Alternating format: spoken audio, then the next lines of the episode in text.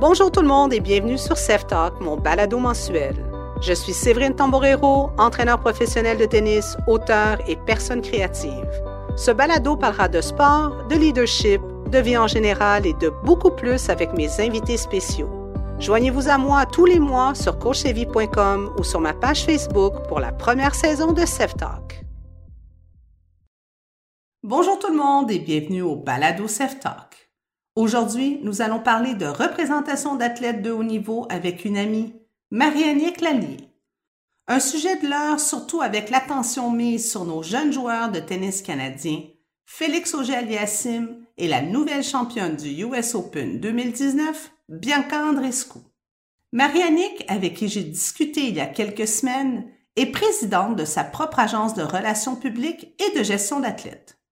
Je connaissais Marianique, la femme pleine d'énergie, et là, j'ai découvert Marianique, la présidente de son entreprise. Nous avons abordé plusieurs sujets reliés à la couverture médiatique dans le sport, comme les fausses idées, l'équipe derrière un athlète et les réseaux sociaux. Mais tout d'abord, comme avec chaque invité, je commence la discussion en expliquant mon histoire, que vous savez déjà, pour ensuite laisser l'invité raconter la sienne. Mon histoire, ben mon histoire à moi, c'est que j'ai toujours été très sportive. J'ai fait tous les sports possibles. J'ai joué au golf, j'ai fait du ski nautique, de la planche à voile, euh, j'ai fait du patinage artistique, du ski alpin. J'ai vraiment tous les sports cyclisme, j'ai tout fait.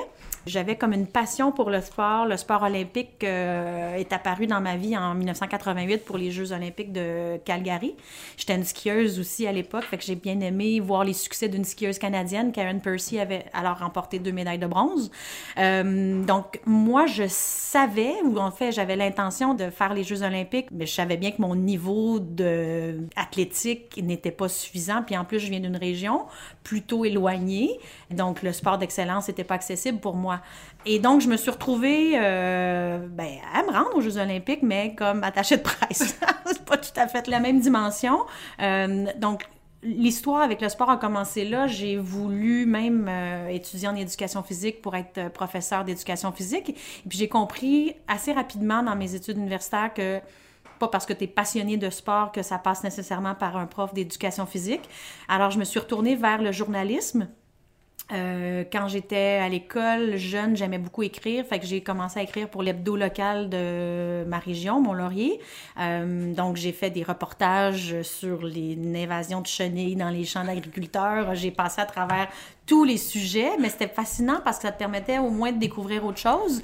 Euh, puis le sport, euh, ben, j'en ai fait aussi, mais j'ai découvert une passion pour découvrir de nouvelles choses par le journalisme. Puis finalement, euh, j'ai par ricochet, appris les relations publiques euh, à l'école, à l'université, puis ça m'a amené finalement à travailler comme mon premier emploi à Ski Québec, euh, où je m'occupais des communications pour la Fédération québécoise de ski alpin. Et c'est comme ça que j'ai découvert le métier de relations publiques, vraiment. Maintenant que les présentations sont faites, vous en savez un peu plus sur Marianique. La passion pour le sport étant la base de son métier, il est intéressant de remarquer que son rêve olympique a été fait par l'entremise des médias et non comme athlète. La pratique du sport, l'écriture, la découverte du journalisme et des relations publiques, voilà les étapes qui ont amené Marianique à être relationniste de presse. Mais ça fait quoi exactement une relationniste? Ah mon Dieu, mon père sait même pas encore ce que je fais. Il comprend pas tout à fait là. Ça fait 20 ans que je fais ce métier-là. savoir, c'est pas pareil. Ouais, hein? exactement. Euh, mon métier est de rendre au mieux, que ce soit une marque, un athlète, une personne, de rendre au mieux aux yeux du public l'image d'un produit ou d'une personne. Aujourd'hui, ce que je fais avec euh, l'agence euh, que j'ai créée il y a sept ans, euh, ben, c'est de le faire avec des athlètes olympiques pour qu'ils soient au mieux de leur capacité à la télé souvent, euh, ça me désole de voir un athlète qui vient de remporter un championnat du monde ou une épreuve super importante, mais parce que malaisé devant les caméras, parce que mal à l'aise dans un studio de télé, arrive pas à passer ou à raconter son histoire pour qu'on découvre les dessous de la médaille. Parce qu'au final, c'est pas tant la médaille qui nous intéresse, mais l'histoire qui a mené à cette médaille-là.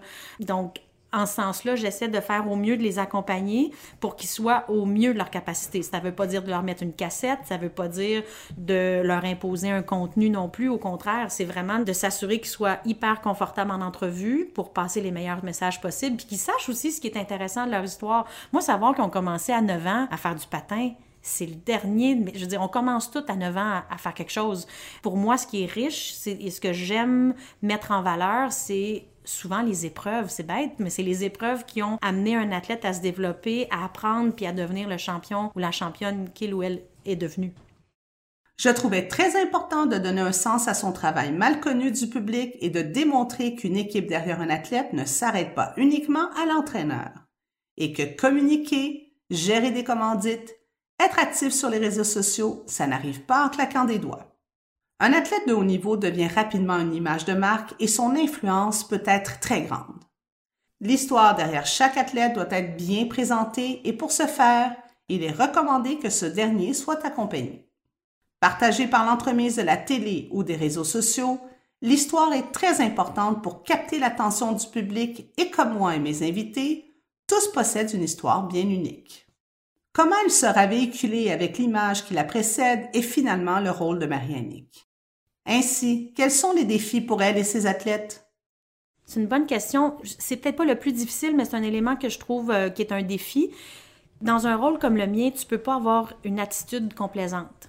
Tu dois dire aux gens qui te font confiance pour faire ce travail-là, qui te font confiance pour les aider à avancer là-dedans, tu dois dire les choses telles qu'elles sont. T'es pas là pour être complaisant. Je ferais pas ma job, j'étais complaisante avec les athlètes que je représente. Faut que je dise les vraies affaires. Puis des fois, c'est difficile. Euh, il y a des situations, il y a des sujets délicats. Il y a des discussions qui sont délicates à avoir, puis il y a des choses qui sont, il y a des nouvelles qui sont pas le fun à annoncer non plus. Mais je me dis que si c'est pas moi qui le fais, avec la délicatesse et la sensibilité puis l'attachement que j'ai par rapport à cet athlète-là, je me dis qui va le faire? Euh, j'aime mieux qu'une athlète, ait une, ou un athlète ait une réaction forte avec moi qu'elle l'ait publiquement ou avec des gens qu'on connaît moins. Fait que je dirais que c'est le plus difficile, puis en même temps, pour moi, ça fait partie de la game. Euh, mais il y a un côté des fois qui est ingrat, c'est d'avoir à dire les vraies choses, mais en même temps, je suis de celle qui prône pour la franchise et la transparence. Euh, donc, je dirais que c'est un des éléments qui est un peu plus ardu, mais sinon, je pense que humainement, le plus difficile, c'est de rester détaché. Si un athlète connaît un échec ou, euh, par exemple, prenons les Jeux olympiques, une fois qu'un athlète termine son épreuve, il y a ou bien une grande joie ou une grande tristesse qui suit cette performance-là. On sait, on le sait, tous les sacrifices qui ont été faits dans le parcours des athlètes, les investissements qu'ils ont faits sur leur personne, leur entourage, leurs amis, leur famille, leur vie en général, que c'est super difficile de ne pas être atteint d'une manière ou d'une autre par le résultat d'un athlète à un événement aussi ultime que les Jeux olympiques. Euh, donc, je dirais que le détachement, parce que moi, dès qu'il gagne ou que la compétition se termine, euh, c'est là que je commence à travailler, puis je dois être détaché de toute émotion le plus possible pour pouvoir accompagner au mieux l'athlète dans le processus qui suit une performance. On augmente donc ses chances en étant honnête et non complaisant. Et il faut admettre qu'il n'est cependant pas facile de gérer des émotions. Le drame vécu par Joanie Rochette aux Olympiques d'hiver à Vancouver en 2010 est un bon exemple de gestion de crise. Ou plus récemment, les menaces de mort envers la triple médaille olympique en patinage de vitesse courte piste Kim Boutin à Pyeongchang en 2018. La franchise et la transparence sont ainsi deux qualités très importantes pour Marianne dans le cadre de son travail. Pour bien la connaître, elle qui est une femme de cœur, je voulais savoir ce qui est le plus gratifiant dans son métier. Il y en a tellement, mais beaucoup les relations, parce que, tu sais, au final, nous, pour répondre à la question précédente, je dirais que autant c'est difficile, autant c'est ce qui est gratifiant, mais de travailler avec des personnes. Travailler avec des personnes, c'est complexe parce qu'on a une personne qui a un bagage, des valeurs, des qualités, des choses à améliorer je dirais que c'est difficile de travailler avec une personne. En fait, c'est pas difficile, mais c'est complexe parce qu'on doit prendre tout ça en ligne de compte, puis on travaille avec des humains. Travailler avec une marque, à la limite, euh, c'est A plus B égale C, mais avec des humains, il y a beaucoup d'éléments à prendre en considération. Donc, pour répondre précédemment à la question, parce que ça m'amène à la prochaine, euh, de voir des athlètes qu'on a accompagnés, que ce soit un moment où de comprendre ou de réaliser qu'on a pu faire une petite différence dans l'approche avant les Olympiques ou après dans la carrière d'un athlète pour qu'il soit justement au mieux de ses capacités, dans son image, dans ce qu'il a à dire, c'est très valorisant d'exposer aussi les belles histoires, de réussir des bons coups de positionnement médiatique avec mes collègues au bureau. Euh, c'est vraiment extraordinaire de voir ce qu'on arrive à faire, puis de comment on arrive à, à les mettre en lumière. Pour revenir aux médias, je remarque qu'il y a parfois une perception divisée chez la population en ce qui a trait à la promotion des athlètes. Est-ce une nécessité que d'avoir une présence dans les médias et les médias sociaux? Est-ce un outil ou une distraction? J'ai voulu savoir comment mon invité évoluait avec cette perception au quotidien. En fait, j'élargirais, c'est pas, il y a des mauvaises perceptions entourant l'aspect médiatique de manière générale. J'ai déjà eu un entraîneur me dire, un athlète euh, canadien bien connu me dire, euh, bon, là, faudrait qu'on se branche, là, ou bien il va être connu, ou il va gagner des médailles. Comme si le volet public de la carrière d'un athlète ne pouvait pas se conjuguer avec des performances extraordinaires. Donc ça, c'est des très mauvaises perceptions du monde old school, je dirais, du monde du sport. Ça, c'est les pires perceptions que je peux entendre. Ah non, cet athlète-là ne va pas faire d'entrevue, ça va la pressuriser. Ben, comment je dirais ça? À mon avis, quand un athlète de haut niveau, quand on est proche, on s'approche des Jeux olympiques, l'aspect médiatique fait partie de la game. Puis l'aspect médiatique fait partie de la game une fois par quatre ans pour les sports. On s'entend. Tu sais, on s'entend qu'il y a un grand moment de visibilité. Puis après ça, les sports, surtout moins connus, je donnerais l'exemple peut-être des sports de combat. On a une athlète ici qu'on représente, Christelle Ngarlem, en haltérophilie. C'est sûr que des compétitions d'haltérophilie, on voit rarement ça au héros du samedi. Hein? Fait qu'il y a des sports qui ont une très grande visibilité. Je prendrais le patinage artistique, le ski alpin, le ski acrobatique. Ils sont médiatisés, ils sont super populaires. Ça, ce sont des sports où il y a une grande visibilité médiatique sur une base continue. Mais donc, pour revenir à la question, c'est que je trouve ça dommage qu'il y ait des directeurs haute performance ou des gens dans l'entourage de l'athlète performance qui qualifient les médias de bêtes noires ou d'un possible distraction. Pour moi, ça fait pas de sens. Ça fait pas de sens tout ça parce que rendu à un niveau aussi élevé, un niveau olympique, l'athlète un nutritionniste, comme tu viens de le dire, un préparateur mental, un psychologue, et c'est cet aspect-là qui doit être travaillé avec le psychologue. À mon avis, à moi, je fais de la psychopop, là, je suis pas psychologue, je suis pas préparateur euh, mental non plus, mais un athlète qui arrive aux Jeux olympiques pas préparé mentalement à affronter les médias, il y a quelqu'un quelque part qui a pas fait sa job depuis quatre ans. Tu sais, c'est rare qu'un athlète pointe à trois mois des Jeux, puis tu sais, je veux on les voit arriver, on le sait, puis je dois dire que à mes premières collaborations avec Plongeon Canada, ce qui m'a ravie et étonnée, c'est que je faisais partie du noyau proche d'athlètes, l'aspect médiatique était pris en compte parce qu'Alexandre Despatie était hautement connu. C'était un des athlètes à cette époque-là les plus connus au Québec, sinon au Canada. Et pour eux, c'est un 360. Donc, il y avait, oui, la nutritionniste qui nous accompagnait, préparateur mental, psychologue, les coachs, le directeur technique, la directrice générale de l'organisme, tout le monde était autour de la table. Puis c'était toujours de partager le plan de match et les médias en faisaient partie parce qu'ils savaient très bien que effectivement aux Jeux olympiques, on doit faire face à la musique puis ben j'espère parce que je comprends toujours pas qu'il y a des gens qui empêchent les athlètes d'avoir une visibilité aux Jeux olympiques, c'est leur seule fenêtre. Fait que pourquoi ne pas les accompagner? Ne pas les éduquer à intégrer l'aspect médiatique dans leur routine, dans tout ce qu'ils font dans leur préparation mentale. Et donc, pour moi, c'est vraiment d'entendre que les médias mettent de la pression. Les médias vont faire état de situation. Ils vont dire, bon, ben, Madame une telle, vous êtes suivie de très près par la coréenne et de très loin par l'australienne. Eux autres, ce sont des faits. Et l'athlète se doit d'avoir le contrôle de ses entrevues, puis c'est ce qu'on leur montre, nous, avoir le contrôle sur ce qu'ils disent sur des entrevues. Il y a beaucoup de gens dans l'entourage d'un athlète. Lorsqu'on atteint un certain niveau, il faut éduquer, informer et surtout préparer cet entourage à un succès, une blessure ou un échec de résultat. Mais à quel moment faut-il commencer à aider l'athlète? Et faudrait-il bâtir une stratégie sportive autour de la gestion des médias et médias sociaux dans le plan des fédérations sportives?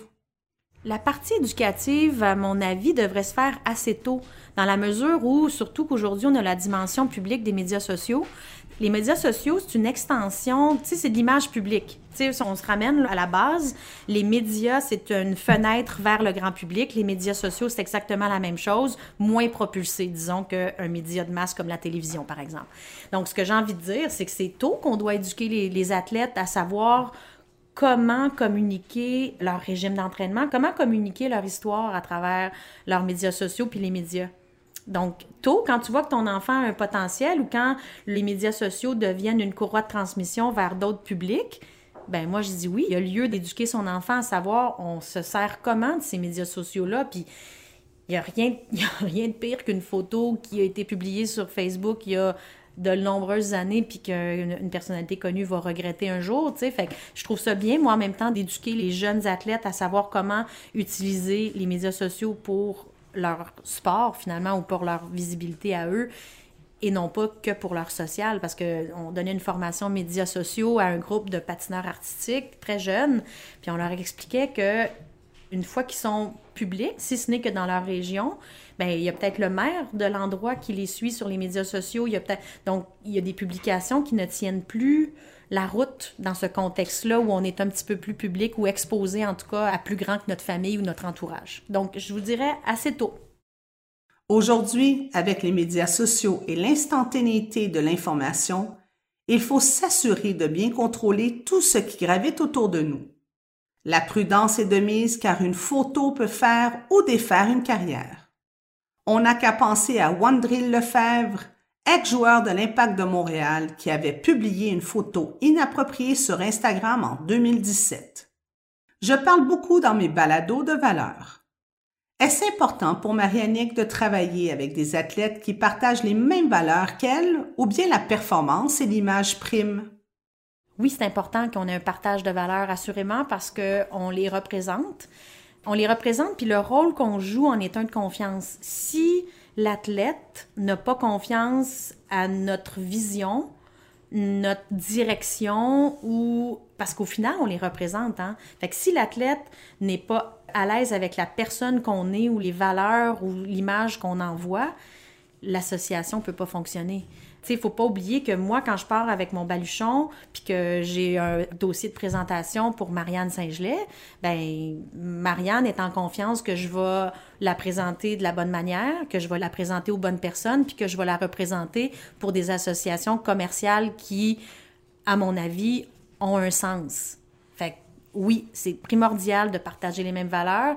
Euh, il peut y avoir des exceptions, mais je dirais que de manière générale, euh, on cherche à s'associer à des athlètes, des personnalités publiques qui ont ces mêmes valeurs-là. Je dirais même que c'est ce qu'on valorise, mais c'est aussi la personnalité bien avant les résultats qu'on recherche. Quand on regarde pour un athlète, c'est qu'est-ce qu'on a comme matériel, c'est quoi notre terrain de jeu avec cette personnalité-là? Moi, je sens pas qu'avec mon équipe, on peut aller très loin avec un très bon athlète, mais qui n'arrive pas ou qui n'a pas l'intention de communiquer ou de rayonner. Donc, pour nous, les valeurs, assurément, et la personnalité, c'est vraiment nos critères numéro un. Bonne valeur plus belle personnalité plus vision à long terme égale team aimant. Mais il ne faut pas juste se fier aux apparences. Avant de conclure, comme à la fin de chaque épisode, j'ai demandé à mon invité de sélectionner une chanson qui la représente ou qui la motive. Son choix est intéressant, mais le pourquoi l'est encore plus. D'un point de vue de notre travail, de ce qu'on fait, euh, j'aime beaucoup la chanson. D'abord, j'aime beaucoup Jane, mais j'aime beaucoup la chanson Star. Ça explique un peu que si tu veux être euh, connu ou si tu veux être une superstar, ben tu dois d'abord te connaître, savoir qui tu es, puis pouvoir prendre les projecteurs. Ça, je trouve que c'est une belle métaphore, c'est une belle image justement peut-être pour un, un jeune athlète. C'est ben tu veux shiner, là, tu veux être connu, mais commence par savoir, un, ce que ça représente, puis à te connaître toi pour savoir ce que tu as à offrir aussi comme personnalité publique et connue. Donc, pour le moment, là, je me fais aller le pied puis le petit genou avec euh, Star de Jane. Si vous avez des questions pour mon invité ou ses athlètes, vous pouvez rejoindre Marie-Annick via son site Internet, les réseaux sociaux et par le bon vieux téléphone. Les plateformes, nos médias sociaux, de voir un peu qu'est-ce qu'on fait avec les athlètes ou les marques avec lesquelles on travaille. On est trois à faire, trois quatre des fois à faire des médias sociaux. Fait que euh, oui, il y a, y, a, y a, intérêt à être alimenté, ce fil. Mais je dirais sinon courriel, téléphone, hein, c'est facile. Pouf, pouf. Le téléphone fonctionne encore très bien. Bon. Ben, marie merci beaucoup. Merci, Séverine. Merci à toi. Quel métier passionnant. Bien hâte de suivre tout ce beau monde aux prochains Jeux olympiques et paralympiques de Tokyo en 2020. Voilà pour ce mois-ci. Si vous avez des questions ou des commentaires, allez sur mon site web à coachsevi.com. Au plaisir de se retrouver pour le prochain balado. D'ici là, vous pouvez consulter la liste des chansons de Talk avec la sélection de Marie-Annick et entendre mes propres sélections en téléchargeant l'application Stingray Music. Merci de faire partie de cette communauté. À la prochaine! Saves out!